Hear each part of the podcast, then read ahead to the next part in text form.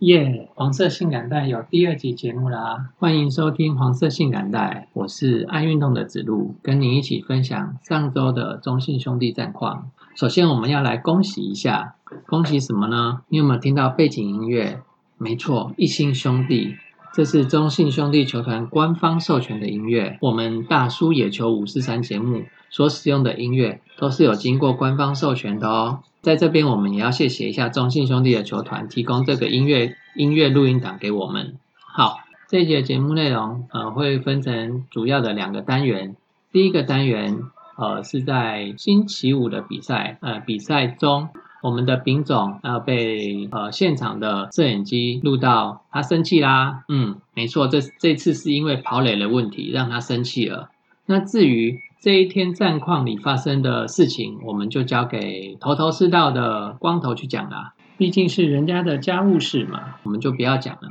那我我还有其他关于跑垒的内容要讲。第二个主题是上一周的中信兄弟战况。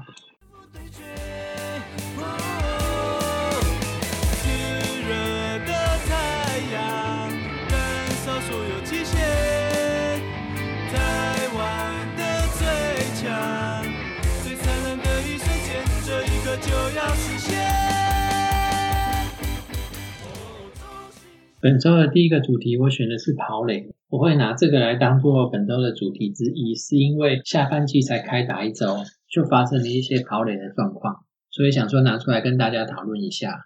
趁着对方不注意，我给你偷垒包。我们都知道跑垒就是要有这样的积极性，那有时候可能会积极过头，然后就会发生一些误判上的失误。那我想这种积极行为表现下所产生的失误，教练团跟球迷都可以谅解。大家都看在眼里。那还有一种是没有观念的跑垒，就是乱跑。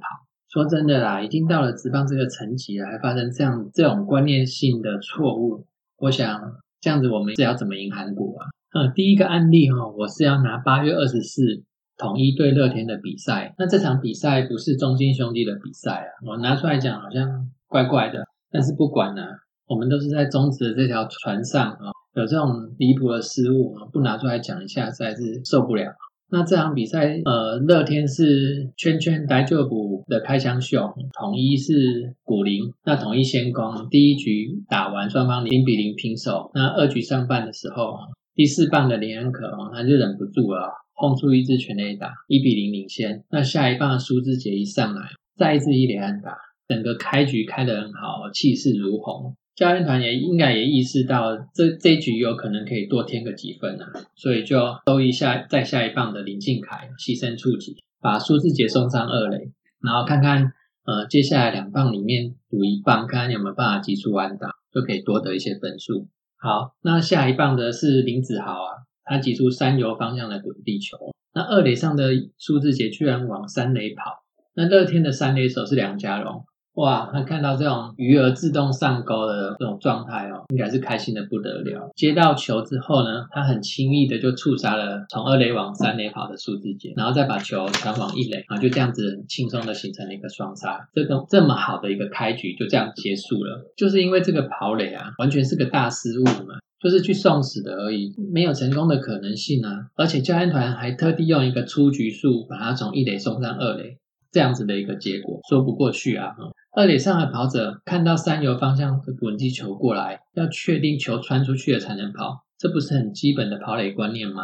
好，那第二个案例同样是八月二十四的另外一场中信队富邦，事情是发生在八局上半，陈文杰先打了一个中间方向的飞球遭到截杀，这个半局的第一个出局数。然后第二位打者是陈子豪，他看到三垒手守的比较深，那就会来一个出其不意的触击短打，形成了一垒一垒安打。那陈子豪其实陈子豪这这两年的表现都不错，选球很到位，而且攻击也变得灵活了许多。但是我们今天不是要讲陈子豪了，所以我们拉回来哈。陈子豪站上一垒之后，教练团就换宋承瑞上来代跑。下一棒的打者是詹子贤，他打出右外野方向的深远飞球，注意都是右外野方向的深远飞球。我想宋承瑞这球他已经笃定要跑了，那所以呃，副帮的右外野手是高国林。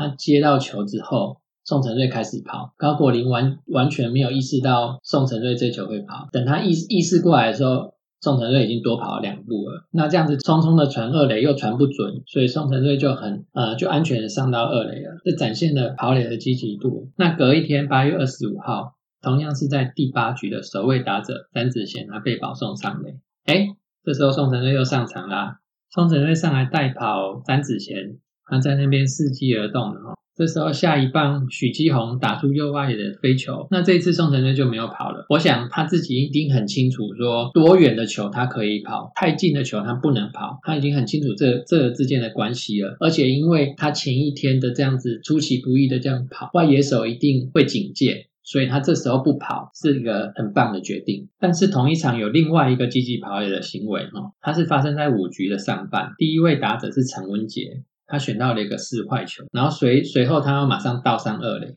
那下一棒是第四棒的陈子豪，陈子豪打出左外野方向的飞球。我是不知道陈文杰哪时候决定要跑的啦。但是左外野手高孝仪他是向后接球的，也就是说他的动能是向后的，他要传球比较没有那么容易。高孝仪接杀之后，呃，陈文杰就开始跑。加上球传的不准啊，这样陈文杰就顺利的跑上了三垒。但是呃，从这个慢动作看来哦，如果球传的准的话，好像也会安全上垒了。那这又是一个拔腿狂奔、积极跑垒下产生的好的结果了。然后在下一棒呢，詹子贤他就打出了一个二垒方向的小飞球，他形成了安打。那也就是因为陈文杰有这样积极的跑垒，所以他可以从三垒轻轻松松的跑回本垒得分。如果他还在二垒的话，这球绝对不可能让他跑回来的。那球队就又多添了一个保险分啊，形成了五比一的领先。看到中信兄弟这几位小将展现出这种积极的态度哦，就会让人很想要进场看球。我想球迷都会很希望看到自己的球队赢球，但是也没有球队是在那边天天赢球的啦。我们如果看到这种这种球员这种拼劲哦，即使最后是输球了，那我们还是会给他掌声啊。我再拿一个例子出来讲，是八月九号统一对中信。这场比赛算是争冠时期的一场比赛哦。四局下半开始前，统一是以二比一领先中信一分。中信上场的第一个打者是许基宏，打出一个一垒安打。接下来詹子贤内野高飞球，下一棒是我们大师兄林志胜，他打出左外方向的二垒安打。那在一垒上的许基宏就跑回了本垒得分，追成平手。然后大师兄上二垒。然后下一棒的岳东华，他打出三游之间的滚地球。那呃，我记得是有几手接到后传往一垒吧。这个大师兄就利用这个蹭传的这个期间哈，他从二垒跑到三垒去。统一守一垒的是郭富林，那郭富林也很积极哦，马上就再把球传往三垒。就在一个很接近的 play 下，大师兄被触杀出局了。那我们当球迷的都觉得这个球很可惜啊，差一点点就上垒了。我们都知道这是一个积极度之下产生的一个不好的结果。那大家都是可以体谅这个球员的辛劳的。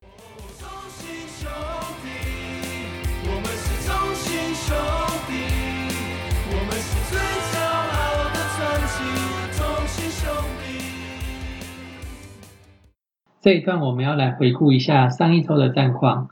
那上周的战线分成星期二、星期三以及星期四、五、六两段。那星期二、三战富邦，星期四、五、六战统一。嗯，战绩要人帮哈，我们就要来找富邦啦。我们也只有在星期二、三这两战哈拿到胜利。那这两战刚好都是对富邦。本周的战绩两胜两败一和，刚好五成的胜率。那下半季的观战重点，我想要放在观察先发投手的上面。上一周表现最稳定的先发投手还是德保拉。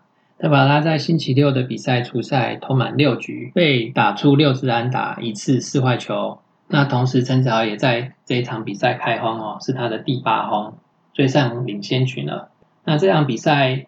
呃，刚刚有提到德保拉先发投了六局，但是这场比赛整整打了十二局，还有后面剩下的六局就是由泡面三兄弟包了。那也就是因为泡面三兄弟在这场比赛投了太多的局数了，以至于在星期天的比赛就没有再出赛。那星期天的比赛啊，是黄恩赐主投，他也投得很好，七又三分之一局，那两分则四分，总共也是失掉两分然后。那被打出七支安打跟一次的四坏球。那同时这场比赛还有另外两个观战重点是曾颂恩。那曾曾颂恩在这场比赛打得非常的好，一支二垒安打，还有一支全垒打。那两分的得分都跟他有关系。嗯，另外一个观赛重点是我们的吕彦青，他在这场比赛开箱啦。他在九局下半两人出局以后出来投球，那只面对一个人次投了两颗球。那所以还看不出呃投球的内容状况怎么样，那后后续要再多多的观察。那我们也希望他可以表现的好一点，然后来撑起我们的先发阵容。那本周的。那上一周还有一个先发好投是凯文，凯文在星期二的比赛出赛，投满了六局，那只被打出四支安打跟一次四坏球，失了一分，那个刚好也是自责分。那凯文要告诉各位学弟们，不用一直在追球数啦，重点是控球，只要控球好一点，球又有尾劲，一样可以压制打者的。我们也希望凯文的好表现可以一直持续下去。